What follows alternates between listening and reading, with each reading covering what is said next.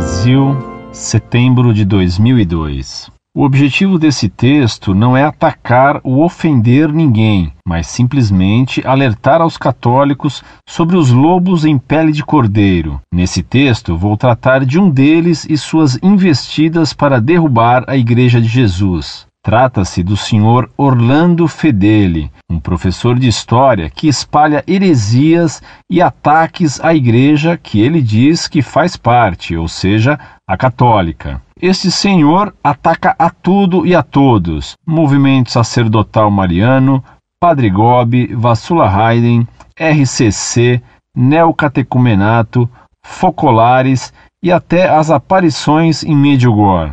O pior de tudo é que ele se diz católico, e como não podemos ficar calados diante dos inimigos da Igreja, estou escrevendo para mostrar os erros do Sr. Orlando e defender a Santa Igreja Católica deste senhor. Faço isso simplesmente porque minha paciência com os bofes e quevedos da vida já se esgotou.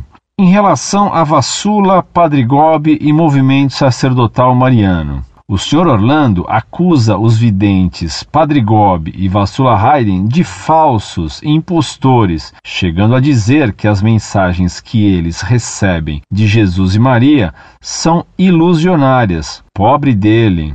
É duro ver como a incredulidade toma conta de certas pessoas que possuem o coração endurecido. Na minha opinião, o Sr. Orlando jamais leu sequer uma mensagem recebida por Vassula e Padre Gobi, pois se as lesse mudaria de opinião na hora, pois tanto Vassula quanto Padre Gobi recebem os mesmos tipos de mensagens a respeito dos tempos finais e o Apocalipse sem contradição nenhuma entre os dois. As mensagens possuem o mesmo tipo de aviso e as mesmas profecias. Agora perguntamos ao Sr. Orlando como dois falsos videntes podem receber o mesmo tipo de mensagem com o mesmo conteúdo, sem haver contradição alguma. O movimento sacerdotal mariano, fundado por Padre Gobi, tem o apoio irrestrito do Papa João Paulo II. Esse movimento conta com mais de 100 mil padres em todo o mundo.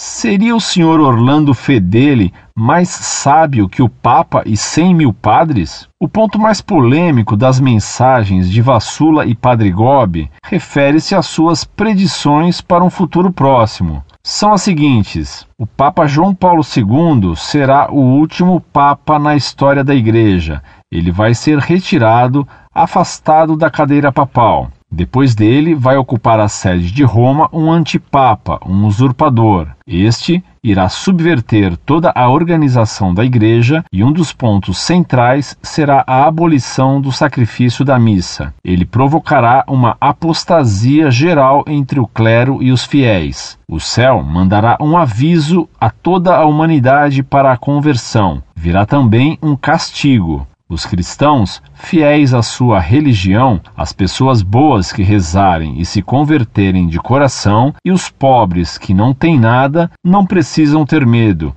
serão defendidos e preservados das catástrofes. Haverá três dias de trevas, não será o fim do mundo, mas apenas o fim de uma era. Depois começará um mundo completamente renovado. Gostaria de fazer uma reflexão sobre esses pontos. Ora, Contra fatos não há argumentos, nem teológicos, nem filosóficos. Se nada acontecer, aí sim podemos começar a duvidar seriamente de suas visões e locuções interiores. Em relação ao Papa Paulo VI e os videntes, por intervenção do Papa Paulo VI, os escritos referentes a novas aparições, manifestações, milagres, etc., podem ser espalhados e lidos pelos fiéis, mesmo sem licença da autoridade eclesiástica, contanto que se observe a moral cristã geral. Em relação ao Papa João Paulo II e Medjugorje, os bispos italianos perguntaram ao Papa João Paulo II como proceder com relação aos fiéis que vão em romaria a Medjugorje. O Papa respondeu: Eles não rezam? Eles não fazem penitência? Eles não estão frequentando o sacramento da confissão? Eles não estão indo à missa? Não é isso que vocês querem dos fiéis? Então deixem essa gente em paz. O mesmo Papa declarou a um grupo de médicos italianos: o mundo está perdendo o sentido do sobrenatural e as pessoas vão procurá-lo e encontram em Medjugorje. Através da oração, da penitência sacramental e do jejum, estão encontrando Deus em Medjugorje o Sr. Orlando Fedeli, em seu site, coloca os videntes de Medjugorje na categoria de falsários e mentirosos. Será que não está sendo mais católico que o Papa? Observação: escrevo esta observação hoje, 13 de setembro de 2002, é a ocasião de perguntar: e as previsões proféticas para o ano 2000? Onde ficaram? Esta pergunta foi feita pelos videntes a Jesus e Nossa Senhora. Resposta: O calendário de Deus não coincide exatamente com o calendário dos homens. Deus está dando mais um tempo, não muito, para a conversão. Você já viu um juiz de futebol apitar o final do jogo exatamente após 45 minutos depois do segundo tempo? Os locutores dizem: Tempo regulamentar esgotado. O juiz está olhando para o relógio, com o apito na boca. Teremos mais quatro minutos de acréscimo. Ninguém estranha a liberdade do juiz em estender o tempo do jogo, e o juiz eterno do mundo e da história não pode ter a liberdade de prorrogar o tempo? Em relação à RCC e os movimentos da Igreja, como todo bom cismático, basta aparecer um movimento que se torne popular e comece a dar frutos para a Igreja, que lá estará o Sr. Orlando Fedeli para combatê-los e rechaçá-los. Essa atitude é bem típica de qualquer lobo em pele de cordeiro. Falarei aqui em especial da RCC, um movimento que vem evangelizando com um novo ardor espiritual e da qual faço parte e pelo qual me converti. O Sr. Orlando Fedeli é um inimigo declarado da RCC, chama o movimento de protestante e ataca os carismas do Espírito Santo, dizendo que não existem e que eram só para o começo da igreja. Agora o Sr. Orlando se coloca acima do próprio Espírito Santo, se esquecendo que o vento sopra onde quer e quando quer. Ao se manifestar contra a RCC, ele se manifesta contra o próprio Espírito Santo, esquecendo também que a RCC foi inspirada pelo Espírito de Deus e uma resposta ao pedido do Papa João 23. Pode uma árvore má dar bons frutos? Vejamos. A RCC, em seus vários anos de vida, trouxe uma verdadeira renovação espiritual para a Igreja. Católicos aos milhões voltaram para a Igreja. Jovens têm abandonado o mundo e vindo para a Igreja. Sem contar no grande número de protestantes que voltam ou se convertem ao catolicismo graças à RCC. Seria tudo isso maus frutos? Na opinião do Sr. Orlando, sim. Vejamos então os frutos do Sr. Orlando Fedeli. Qualquer um que entrar em seu site verá seus frutos. Basta ver quanta indignação dos católicos que assinam o livro de visitas, quanta contenda e discussão causada por causa da rebeldia desse senhor. Qualquer protestante que acessar a página do Sr. Orlando estará praticamente se sentindo em casa, pois 90% do conteúdo do site é voltado a atacar setores e movimentos da Igreja Católica, sem contar que há ainda alguns debates travados com católicos que não concordam com ele. E o engraçado é que sempre a última resposta é do Sr. Orlando, dando a impressão de que ele venceu o debate. Pobre coitado. Esse senhor é apenas um egocêntrico. Ele se acha superior ao Papa e não duvido muito que também pense que é Deus e pode sair por aí falando mal dos setores da igreja que ele não gosta. A verdade é a seguinte: sempre na história da igreja houve palhaços heréticos revoltados. Jesus deu a chave a Pedro para ligar e desligar. Basta que o Papa ligue que a igreja é caluniada Basta que o Papa desligue que a Igreja é perseguida por esses revoltados e rebeldes ao magistério da Igreja. Esse senhor vive na utopia de que um dia a velha e ultrapassada missa tridentina volte a ser praticada na liturgia da missa. E por que digo velha e ultrapassada? Porque a igreja já desligou a missa tridentina da terra e Deus também já desligou no céu. E como sempre, os hereges não gostaram. Aliás, uma bela contradição do senhor Orlando defender missa em latim e depois atacar o dom de línguas da RCC.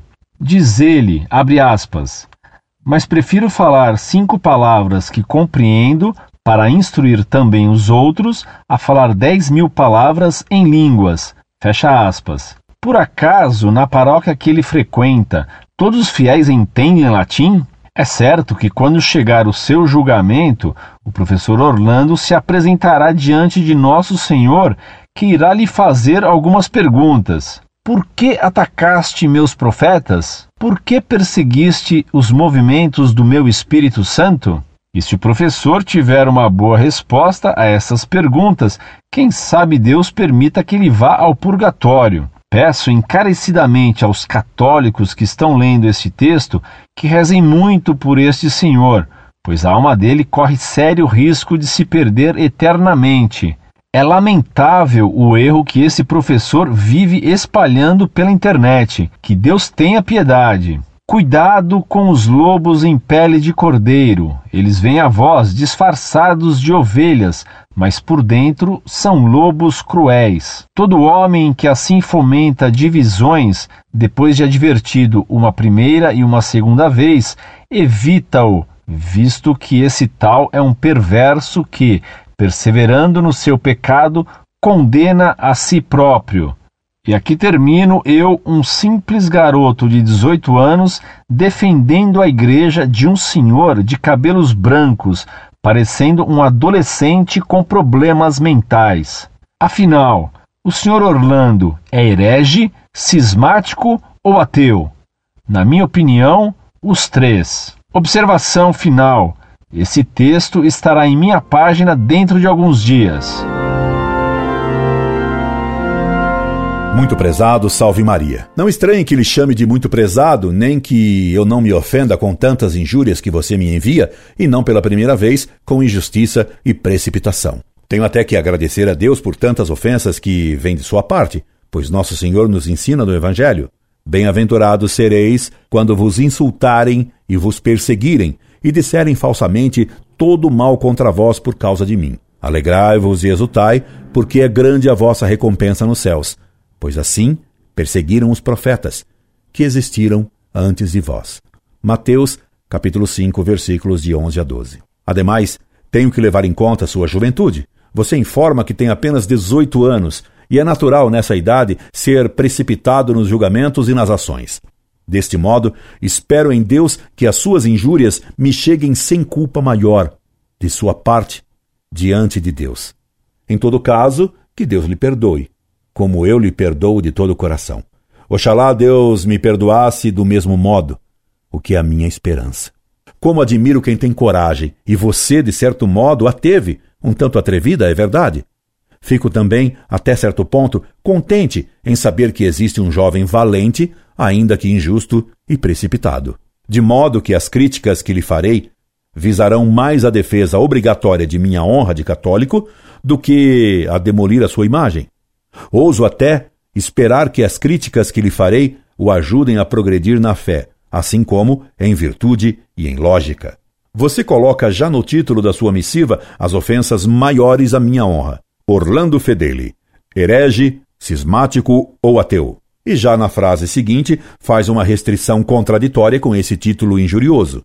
O objetivo desse texto não é de atacar ou ofender ninguém, mas simplesmente alertar aos católicos sobre os lobos em pele de cordeiro.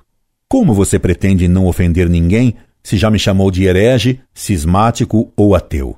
Não vê você sua contradição lógica ao dizer que não quer atacar ou ofender ninguém e na conclusão da mesma frase você afirma que sou um lobo disfarçado de cordeiro? E no transcorrer de suas linhas, as ofensas que você me prodigaliza se multiplicam aos borbotões. Você me chama de inimigo da igreja, rebelde e revoltado ao magistério da igreja, egocêntrico, palhaço herético, utópico, lobo cruel, perverso, perseverante no pecado, para, na conclusão, perguntar e concluir. Afinal, o senhor Orlando é herege, cismático ou ateu? Na minha opinião, os três. Meu caro, como posso ser ateu se escrevi para divulgação as provas da existência de Deus de Aristóteles e São Tomás, que você pode ler no site Monfort e utilizar contra os ateus? Você me dirá que publicamente defendo a existência de Deus, mas que no interior de minha alma eu seria ateu. E como você pode saber o que se passa no interior da minha alma? Terá você um radar ou um ultrassom capaz de penetrar no âmago das consciências? Prezado, saiba que de internis nec ecclesia. Como você detesta o latim, e não é da minha paróquia, traduzo-lhe a expressão que é um princípio de direito eclesiástico. Das coisas internas, das intenções, nem a igreja julga. Só Deus conhece o âmago de nossas almas e nossas intenções, meu precipitado jovem. Você me acusa de ser herege. Saiba que herege é aquele que nega de forma contumaz e conscientemente um dogma da Igreja. Ora, você me acusa de ser herege por não aceitar os delírios da herética e cismática Vassula Haydn e as pseudo-revelações do padre Gobi. Vassula Haydn nem católica é. Ela se apresenta como pertencente à Igreja Cismática Oriental que recusa o Papa como chefe supremo da Igreja. Portanto, ela é herege cismática. E você a segue e acusa a mim de ser herege. Meu caro, isso é contraditório. Você me acusa de ser cismático. Ora, cismático é aquele que recusa aceitar o Papa como suprema autoridade da Igreja, colocado pelo próprio Cristo como seu vigário na terra. Ora, se há alguma coisa que defendo com toda a minha alma, é o poder infalível do Papa. Para manifestar isso, escrevi inúmeras cartas e artigos. Recomendo-lhe que leia meus artigos no site Monfort, intitulados Viva o Papa. De novo, você me dirá que escreve isso para ocultar a minha verdadeira crença e que só Deus e você conheceriam. Deus, pelo seu saber infinito, e você, por meio do seu ultrassom espiritual ou por seu radar de ortodoxia. Você crê em Vassula Haydn e nas profecias do Padre Gobi, especialmente naquelas que afirmam que o Papa João Paulo II será o último Papa na história da Igreja. Ele vai ser retirado, afastado da cadeira papal. Depois dele, vai ocupar a sede de Roma um antipapa, um usurpador. Ele irá subverter toda a organização da Igreja, e um dos pontos centrais será a abolição do sacrifício da missa. Ele provocará uma apostasia geral entre o clero e os fiéis. O céu mandará um aviso a toda a humanidade para a conversão virá também um castigo.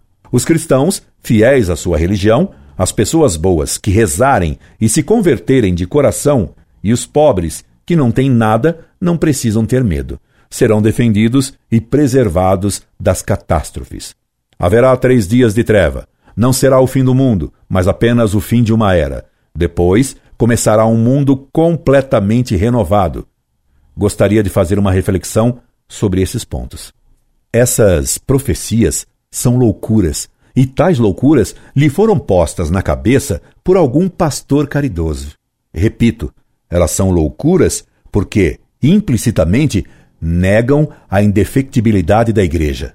Nosso Senhor nos garantiu que a Igreja não perecerá e que as portas do inferno não prevalecerão sobre ela.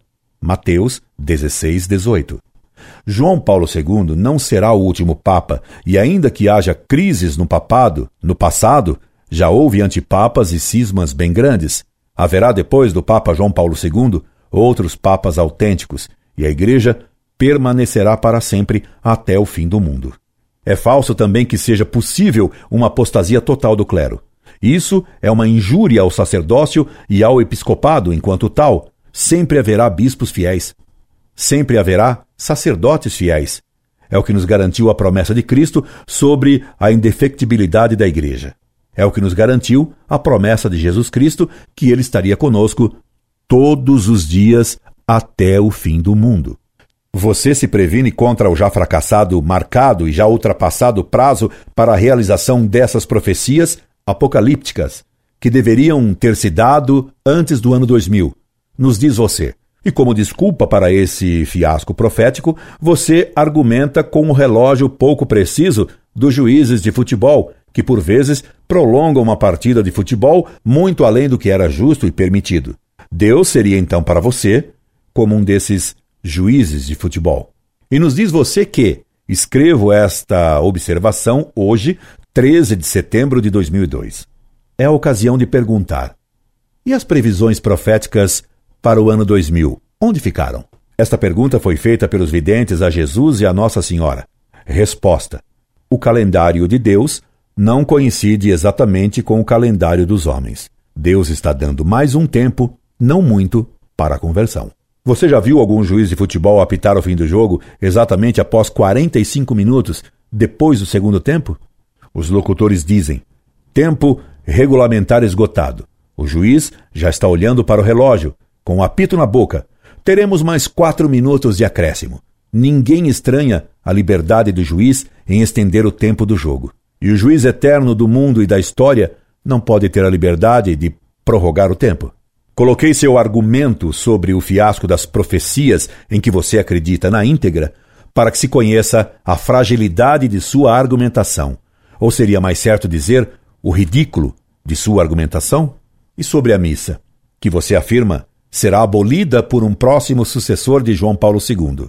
Você diz: esse senhor vive na utopia de que um dia a velha e ultrapassada missa tridentina volte a ser praticada na liturgia da missa.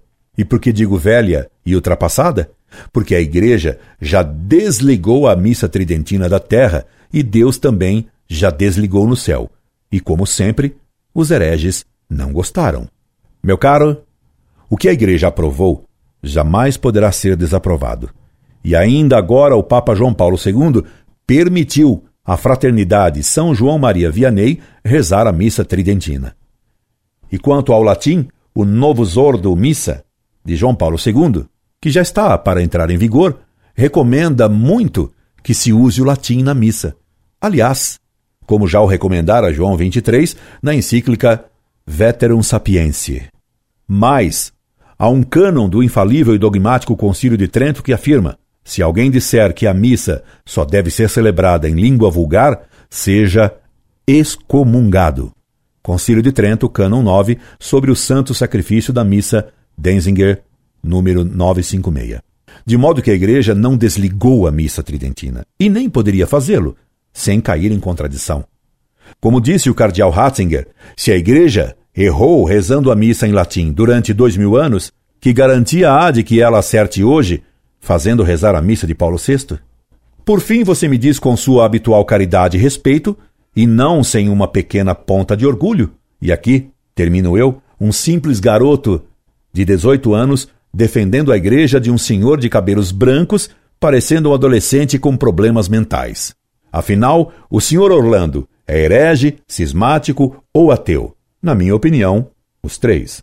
Este senhor de alguns cabelos brancos é quase tão calvo quanto o profeta Eliseu, sem ter elas nem a virtude, nem a sabedoria, nem muito menos e evidentemente os carismas de Eliseu. Quanto à injúria de que pareça um adolescente com problemas mentais, que Deus lhe perdoe. Graças a Deus, não tenho problemas mentais. Mas como gostaria eu de parecer um menino de 12 anos? Porque o Evangelho nos conta que nosso Senhor Jesus Cristo tomou o menino, pô-lo no meio deles e depois de o abraçar, disse-lhes: Todo que receber um desses pequeninos em meu nome, a mim recebe. Como gostaria eu de ser como um menino de 12 anos para que Nosso Senhor me pudesse dar um dia o abraço de amigo. Ah, receber um dia o abraço de Cristo como amigo por ter sempre combatido por ele. E ainda nos disse Jesus: Na verdade vos digo, aquele que não receber o reino de Deus como um menino, não entrará nele. Pudesse eu ser como um menino adolescente. Sou um velho, sim. Mas digo em todas as missas com justiça: junto com o sacerdote, ao pé do altar. Introibo ad altari Dei, ad Deu queletificat juventutem meam. Entrarei até o altar de Deus, até o Deus que alegra a minha juventude. Pudesse ter você também, meu caro, a alegria verdadeira que fará de você, não um precipitado e insultador moço atrevido, mas um jovem bem valente e um lutador alegre e respeitoso na defesa de Deus durante toda a sua juventude, e que essa juventude se estendesse até você ter cabelos bem brancos. É o que deseja este velho, quase ao fim da vida, a você, meu caro, que ainda é jovem. Incorde Jesus Semper, Orlando Fedeli. PS. Você se espantaria se eu lhe dissesse que teria prazer em conhecê-lo pessoalmente e em ajudá-lo? Em Cristo, Orlando Fedeli.